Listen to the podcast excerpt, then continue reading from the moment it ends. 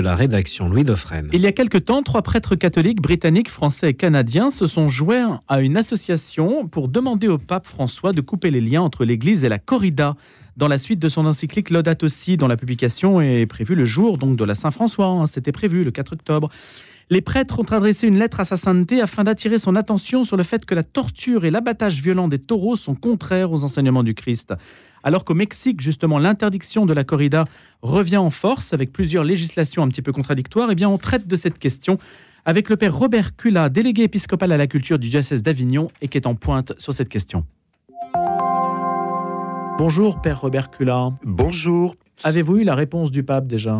Euh, non, pas ce que je sache. Cette lettre a été rédigée à l'initiative de PETA, donc ce n'est pas une initiative des prêtres eux-mêmes, mais c'est PETA qui a invité des prêtres à se joindre à l'association pour signer cette lettre. PETA, c'est une association internationale qui désigne les personnes pour un traitement éthique des animaux. Oui, tout à fait. En fait, c'est l'antenne de Grande-Bretagne qui m'a appelé. Pourquoi moi? Pour deux raisons, je pense, parce que donc j'ai écrit les livres que vous avez cité, en particulier Méditation biblique sur les animaux, et puis aussi parce que j'ai participé le lundi de Pâques à un happening contre la corrida à Arles.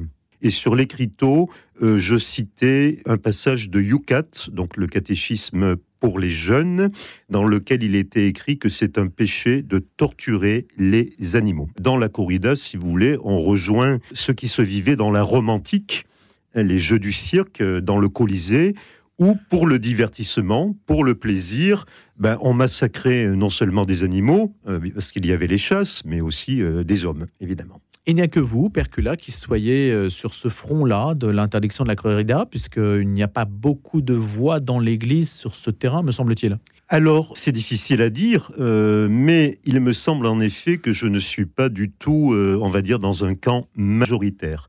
Car il faut signaler qu'il y a des prêtres et même des évêques qui ont écrit en faveur de la corrida, qui ont participé à des corridas, qui ont béni vraiment des corridas. Donc je veux dire, j'allais dire qu'il y a plus de témoignages pour la corrida dans l'Église que contre. Vous en avez discuté avec ces prêtres et ces évêques qui sont favorables? Euh, non, je n'en ai pas discuté, si vous voulez, parce que euh, je ne les ai pas rencontrés. J'ai lu euh, certains de leurs écrits, Hein. Euh, mais ce que je ne peux pas comprendre finalement, c'est euh, le manque de cohérence entre ce que les différents catéchismes affirment sur euh, le devoir de traiter les animaux, ben, j'allais dire avec respect, et le fait, voilà, de, ça va même, ce qui est très grave à mon avis, très très grave, cela va même jusqu'à célébrer des messes dans les arènes à Béziers. Donc imaginez un seul instant le pape Saint Clément de Rome célébrant la messe dans le Colisée. Ce n'est pas exactement la même chose. Le Colisée a, vu des martyrs chrétiens, des hommes mourir. Oui. Et des femmes. Tout à fait. Tout à fait. Mais c'est un lieu de torture de manière générale. Hein. Donc, euh, célébrer le sacrifice du Christ, le sacrifice du Christ, qui est un sacrifice d'amour, de paix, de réconciliation, dans un lieu où on se repaît d'un spectacle qui consiste à torturer des animaux, ça me semble un blasphème. Dans les deux cas, il y a du sang. Ah oui, oui. Oui, mais il y a du sang dans le sacrifice christique, comme il y a du sang sûr. dans l'arène du Colisée. À part que le taureau, euh, il n'a rien demandé. Hein et surtout, justement, le sacrifice du Christ, qui est sanglant, en effet, est un sacrifice qui abolit les sacrifices d'animaux. C'est à partir du Christ, justement, que les sacrifices d'animaux perdent totalement leur sens. Et euh, je dois signaler aussi, c'est que quand on étudie l'Ancien Testament, on se rend compte qu'il y a énormément de critiques à l'intérieur même de l'Ancien Testament sur la pratique des sacrifices d'animaux, en particulier chez les prophètes. Donc vous voyez... Pour quelle raison? Ah, Pour quelle raison? Parce que euh, je pense que le, les prophètes ne cessent de dire euh, ce que Dieu réclame de vous, c'est une vie selon la justice, une vie selon la sainteté. Et comme dit Isaïe, euh, et je, cite Isaïe, mais je pourrais en citer beaucoup d'autres, Dieu n'en a rien à faire de vos sacrifices d'animaux. Vous croyez que c'est comme ça que vous allez vous acheter euh, une place au paradis parce que vous tuez des animaux? Euh, Non, Dieu, ce qu'il attend de vous, c'est une vie juste, une vie qui respecte ses commandements, une vie d'amour. Voilà. Et donc, si vous voulez, les prophètes dénoncent sans cesse cette hypocrisie de l'homme qui se réfugie dans un rite, finalement, euh, pour avoir une bonne conscience, ben voilà, on sacrifie des animaux euh, au Seigneur dans le temple à Jérusalem, et puis on pense que c'est bon. Mais, mais justement, hein, c'est très critiqué à l'intérieur même de la Bible, et avant même le Nouveau Testament. Que demandez-vous au pape François? Bien, Je demande la cohérence. C'est-à-dire, on ne peut pas affirmer ce que les catéchismes de l'Église catholique affirment et continuer à bénir et à collaborer activement à une pratique telle que la corrida. Mais connaissez-vous sa position? Non, je ne peux pas la connaître puisqu'il ne s'est jamais prononcé précisément sur ce sujet. Y compris dans les encycliques où il n'y a pas de texte euh, Je n'ai jamais rien trouvé à ce sujet. Par contre, l'un de ses prédécesseurs, mais là nous remontons au XVIe siècle, Saint Pie V, a condamné la corrida très fermement et il a interdit aux catholiques et encore plus aux prêtres, évidemment, de participer aux corridas. Le paradoxe, c'est que Saint Pie V est le pape de référence d'un catholicisme conservateur qui aurait tendance lui aussi à défendre la corrida au nom de la promotion des cultures locales et de l'identité. Alors je ne sais pas quelle est la position des catholiques traditionnalistes sur ce sujet, je vous avoue. Donc euh, je n'en ai pas parlé avec eux. Je ne sais pas. Comment avez-vous été amené en fait à, rédiger cette lettre? C'est-à-dire c'est l'association internationale PETA dont on peut dire que c'est un lobby sans, sans dédain particulier dans, ma bouche. Hein. C'est un lobby. Alors je ne sais pas si c'est un lobby vegan, animaliste. Je suis allé voir sur leur site. Il y a une promotion du véganisme aussi. Est-ce que c'est un lobby véganiste, animaliste, peu importe. La question c'est de savoir si c'est eux qui ont écrit la lettre, si vous avez une part, si les prêtres ont eu une part dans l'écriture de la lettre ou pas. Non. Alors en fait, nous n'avons pas eu de, de, contribution. Voilà. Vous avez signé. Voilà, voilà. Si vous voulez, la lettre a été écrite par l'association. Et nous, on nous a demandé, évidemment, dans la mesure où on était d'accord avec le contenu de la lettre, voilà, de signer. Voilà. Moi, je trouvais que la lettre euh, ne me posait pas de, de problème particulier, donc j'ai signé volontiers. Alors, j'en cite un extrait. Dans les arènes, les animaux sont nargués, effrayés, ridiculisés, poignardés à répétition et enfin tués pour le divertissement d'une petite minorité. Ces spectacles causent une souffrance et une douleur colossales et sont en contraste saisissant avec le message d'amour et de compassion que le Christ nous enseigne. C'est ce qu'écrivent les prêtres dans cette lettre adressée au pape François, en condamnant la torture et le massacre violent de taureaux innocents, et tout particulièrement son association avec la foi catholique, de nombreux animaux sont épargnés et les disciples fidèles du Christ auront une direction afin d'aligner leurs actions avec le message compatissant de l'Évangile. Donc votre but, c'est déjà de sensibiliser les catholiques au sujet. Évidemment. Après, je vous, voyez, je vous un exemple qui montre quand même que que la question de la corrida est très sensible parce que lorsqu'il y a eu le happening organisé à Arles le, lundi de Pâques, donc les, associations, parce qu'il n'y avait pas que PETA, il y avait d'autres associations aussi locales qui s'étaient jointes à ce happening, avaient euh, signalé l'événement aux journalistes locaux. Aucun ne s'est déplacé. Aucun. C'est pour vous dire que à Arles, euh, la presse locale. Euh, Elle est acquise à la corrida. Euh, je pense. Voilà. Et certainement pour des questions évidemment économiques, de folklore, de tourisme. Qu'est-ce qui se joue dans un spectacle tel que la corrida? Percula pour vous. Vous avez déjà assisté? Alors, non, je n'y ai pas été. Alors, on pourrait évidemment me le reprocher. C'est toujours l'argument des pro-corrida qui me disent Mais vous parlez de quelque chose que vous ne connaissez pas.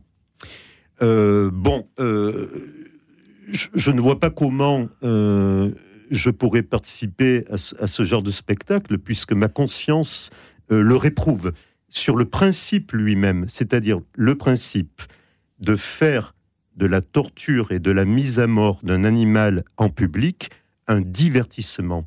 C'est ça qui me gêne. Mais le taureau peut gagner. C'est très, très, très rare.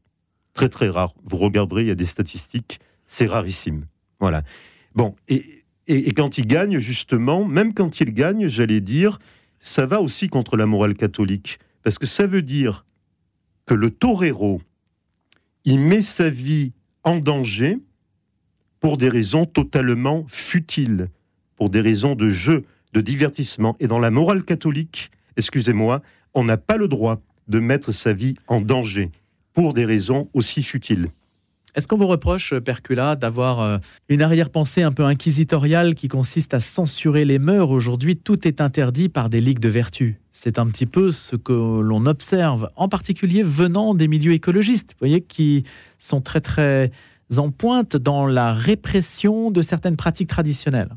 Ça va du sapin de Noël au, à, aux, crèches, même dans les mairies. On pourrait tout assimiler d'une certaine façon. Vous voyez ce que je veux dire? Il y, a, une. Oui, je ne mets pas quand même euh, la corrida, le sapin de Noël au même niveau. Non, mais c'est un mouvement auquel on n'avait pas assisté avant dans la mmh. société française, qui paraissait mmh. relever mmh. d'une pratique culturelle, se trouve mise en cause de manière brutale. Oui. écoutez, moi je pense que l'argument culturel ou l'argument de la tradition n'a aucune valeur éthique, tout simplement. Moi je me situe au niveau de l'éthique de la morale catholique. Euh, vous savez très bien, comme moi, que dans des pays autres que l'Europe, il y a des traditions culturelles, euh, bon, euh, qui sont quand même qu'on réprouve, qu'on réprouve avec Par raison. Exemple, à quoi pensez-vous? Bah, L'excision, vous voyez, ce, genre de, c'est culturel. Vous voyez, on, vous dira, mais ça s'est toujours fait. Hein vous voyez, ne, prenons un, autre exemple. Regardez l'esclavage. L'esclavage a fait partie de la culture économique et de la culture de manière plus vaste de toute l'Antiquité, puis ça a duré. Euh, regardez tous les débats qu'il y a eu au XVIe siècle à propos des Indiens d'Amérique. Et l'Église s'est déchirée là-dessus. Parce qu'il y en a qui disaient, mais pas de problème, on peut continuer à mettre en esclavage ces Indiens. De toute façon, ce ne sont pas des hommes, ce sont des animaux. Hein. Ils n'ont pas d'âme ou quelque chose comme ça. Puis puis il y avait quand même des prêtres très courageux, minoritaires, qui disaient, mais nous commettons un crime. Voilà. Donc les traditions n'ont jamais euh, le poids euh, de, l'éthique. Et euh, moi, mon but, si vous voulez, c'est pas voilà, c'est pas d'être un inquisiteur, mais c'est de dire l'Église doit être cohérente avec ce qu'elle enseigne. C'est tout. Ou alors, excusez-moi, toutes les jolies phrases qui sont dans les catéchismes. C'est de la poésie. C'est de la poésie, c'est pour décorer, c'est pour faire tendance, vous voyez, c'est pour être un peu à la mode. On, veut un peu montrer qu'on est, qu'on est pour, voilà, quand même, l'Église qui prend le train en marche, vous voyez, comme souvent. Euh, comme on sent que dans la société, il y a quand même un mouvement très fort hein, euh, qui, tend à remettre les animaux quand même euh, dans une attitude de respect dans les relations que nous avons avec eux. Alors l'Église, vous voyez, de manière un peu jésuite, j'allais dire, excusez-moi, hein, j'aime bien les jésuites, hein, mais de manière un peu fourbe, euh, ben voilà, écrire de belles phrases, mais surtout, ne mettons pas en pratique les belles phrases que nous écrivons. Alors là, excusez-moi, je comprends pas. Père Robert Cula, le, le phénomène animaliste, véganiste ou anti-corrida est perçu par certains comme un alors, moins la corrida peut-être que l'animalisme, comme un signe de la déchristianisation. C'est-à-dire le fait qu'on mette l'animal au même plan que l'homme, c'est perçu par des observateurs de la société, y compris des sondeurs qui ont observé, qui observent la société française, comme un signe du recul de l'influence chrétienne. Parce qu'on hiérarchise plus l'homme et l'animal. Vous partagez ce point de vue? Alors j'ai entendu en effet ce, point de vue, euh, mais je pense que moi, je ne mets pas le même, sur le même plan euh, l'homme et l'animal. Hein. Euh, justement, quand on parle d'éthique, de responsabilité, si l'homme a une responsabilité particulière au sein de la création, c'est bien parce qu'il est différent du taureau, euh, du lion ou du chien ou de la vache. Vous voyez ce que je veux dire? Donc, il ne s'agit pas, et même l'antispécisme, s'il est bien compris, vous savez, j'ai lu le, livre d'Émeric Caron, qui est l'un des, grands euh, tenants de l'antispécisme en France. Euh, je ne vois pas dans ce livre un nivellement qui mettrait l'homme au même niveau que les animaux, mais simplement ce que par exemple Émeric Caron défend dans son livre, c'est de dire que ce n'est pas parce que l'homme est différent et qu'il a acquis euh, j'allais dire, des capacités supérieures dans l'histoire de l'évolution, qu'il peut se permettre de traiter de manière euh, barbare ou cruelle ou sans pitié les autres créatures animales. Et puis, j'allais dire, euh, relisons, relisons quand même Genèse 1 et 2. Hein, Ce n'est pas des antispécistes qui ont écrit ça. Hein. et dans Genèse 1 et 2, eh bien, je pense que si on lit ces textes correctement, et d'ailleurs le pape le dit dans Laudato aussi, il en tire des conséquences en Laudato aussi, on se rend compte qu'en effet, on ne peut pas traiter les animaux comme si c'était des objets. Euh, les animaux ne sont pas des objets, ce sont des êtres euh, sensibles, ce sont des êtres que nous devons respecter. Et d'ailleurs, je signale au passage, vous voyez, on parle de véganisme, de végétarisme et tout ça, mais euh, qui dans l'Église rappelle le verset 29 du premier chapitre de la Genèse? Bizarrement, j'en entends jamais parler. Euh, quand Dieu crée l'homme et la femme, qu'est-ce qu'il fait? Il leur donne un régime végétalien au paradis terrestre. Le mot figure dans la Genèse? Non, mais c'est la réalité. Vous allez lire le verset 29, vous verrez que l'homme qui tue les animaux pour se nourrir de viande, ça apparaît seulement après le déluge au niveau de Noé. Donc dans le projet créateur de Dieu, il n'y avait pas euh, la boucherie, il n'y avait pas la pêche, il n'y avait pas tout ça. L'homme se nourrissait de fruits et de légumes. Pas le droit de manger de viande ni de pommes. Hein eh oui, ça c'est une autre histoire. la pomme c'est dangereux quand même. une, là c'est un fruit symbolique. voilà. Mais donc ça veut dire, vous en déduisez euh, de ces textes une, une réalité qui doit entrer dans les mœurs. Donc vous estimez qu'elle doit entrer dans les mœurs bah, C'est-à-dire, excusez-moi encore une fois, si c'est des poésies très jolies hein, qu'on lit à l'église pour se chatouiller l'oreille, bon, bah, très bien.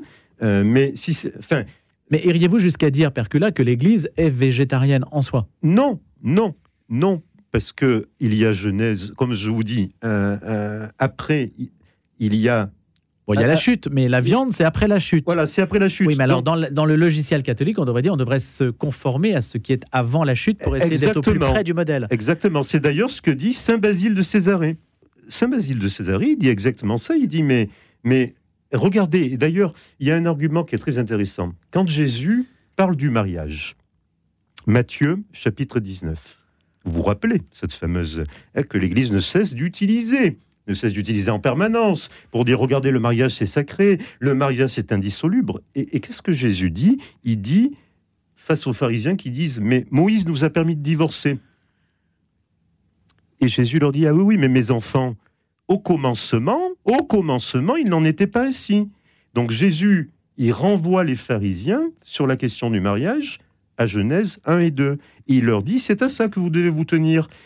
Parce que si Moïse vous a permis de divorcer, c'est parce que vous avez un cœur mauvais, un cœur méchant. C'est uniquement parce que vous êtes pécheur. Mais si vous voulez retrouver la justice originelle, ben revenez à Genèse 1 et 2. Alors pourquoi ça se serait valable uniquement, bizarrement, pour le mariage et pas euh, pour euh, le régime alimentaire? Père que là, que le taureau meurt dans l'arène ou dans un abattoir, n'est-il pas finalement plus honoré dans l'arène qu'il ne l'est dans l'abattoir? Oui, je suis tout à fait d'accord avec ça. Par contre, le problème pour moi, il n'est pas là. Le problème, c'est se divertir, faire de la mise à mort d'un animal un divertissement. Vous estimez que c'est sadique? Ah, C'est sadique, c'est cruel, et surtout, c'est ça Vous savez, si Saint Pie V a condamné la corrida au XVIe siècle, c'est pas pour les animaux. Il n'en avait rien à faire des animaux Saint Pie V. Hein? Ou est-ce que je veux dire C'est pas une époque où on, s'occupe des animaux. Il l'a fait pour le bien de l'homme. Parce que l'argumentation de Saint Pie V, c'est de dire se repaître de tels spectacles abaisse l'âme de l'homme, le rend mauvais. C'est ça l'argument de Saint Pie V. Et la confrontation à l'animal, la confrontation singulière, le duel, oui. parce que c'est quand même un duel, une corrida. Oui. Est-ce que ça ne valorise pas ce que ça, ça, ne hisse pas l'animal finalement à la hauteur de l'homme. Il devient un élément du duel, à parité avec l'homme. Oui, mais l'animal n'a pas besoin d'être mis à la hauteur de l'homme. Enfin, l'animal a à être ce qu'il est, animal. Vous voyez? Moi, enfin, je ne vois pas du tout pourquoi il faudrait qu'il soit à la hauteur de l'homme. Et surtout, il n'a rien demandé. Mais avec votre raisonnement, on interdit aussi... C'est asymétrique, si vous voulez. Il n'a rien demandé, l'animal. Lui, il n'a pas envie d'aller se battre dans l'arène avec votre raisonnement, mm, on interdit aussi les courses de chevaux. On fait transpirer un cheval dans un champ de course, et finalement, c'est l'homme qui oblige le cheval à courir. Je ne mettrai pas quand même sur le même plan. Euh, je ne pense pas qu'il y a la même cruauté, le même sadisme euh, dans une course de chevaux. Et le but de la course de cheval, c'est pas que le cheval soit tué à la fin. Hein, vous voyez? C'est quand même... Bon, je ne mettrai pas mm. quand même sur le même plan. Hein, voilà. Euh, je, je, ne suis pas contre le fait qu'il y ait euh, comment dire, des, jeux ou des divertissements humains dans lesquels l'animal peut avoir une certaine part.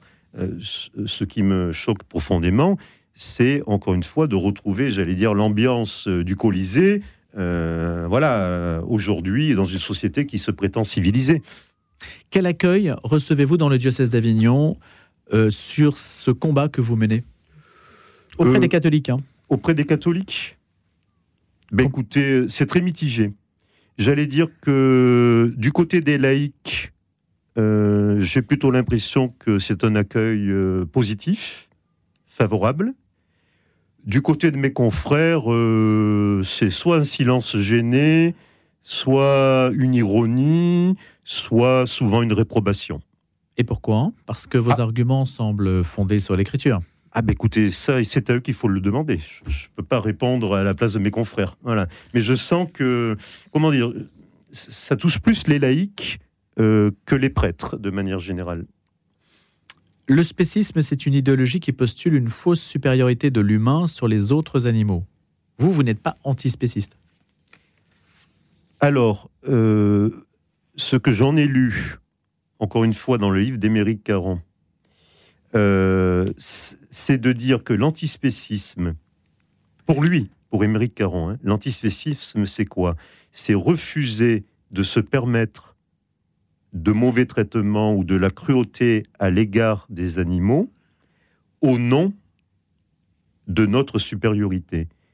Et donc, Caron retourne l'argument. Il dit justement, c'est parce que nous sommes supérieurs, que nous sommes différents plutôt, que nous devons aux animaux un traitement éthique. Et là, vous le rejoignez. Exactement. Exactement. Merci beaucoup, Père Robert Cula, curé du diocèse d'Avignon, sur cette question liée à la corrida, puisque vous avez participé à cette initiative qui consistait à écrire une lettre au pape François pour couper les liens entre l'Église et la corrida, et que vous attendez toujours la réponse du pape, et on verra ce qu'il répondra, s'il vous répond. Oui, j'ai un gros doute sur le fait qu'il répondra. Mais pourquoi? Il peut Euh, prendre son, c'est- C'est mon intuition. il peut Voilà. prendre son téléphone. Oui. Je- bah, écoutez, je serais ravi. Merci beaucoup, Père.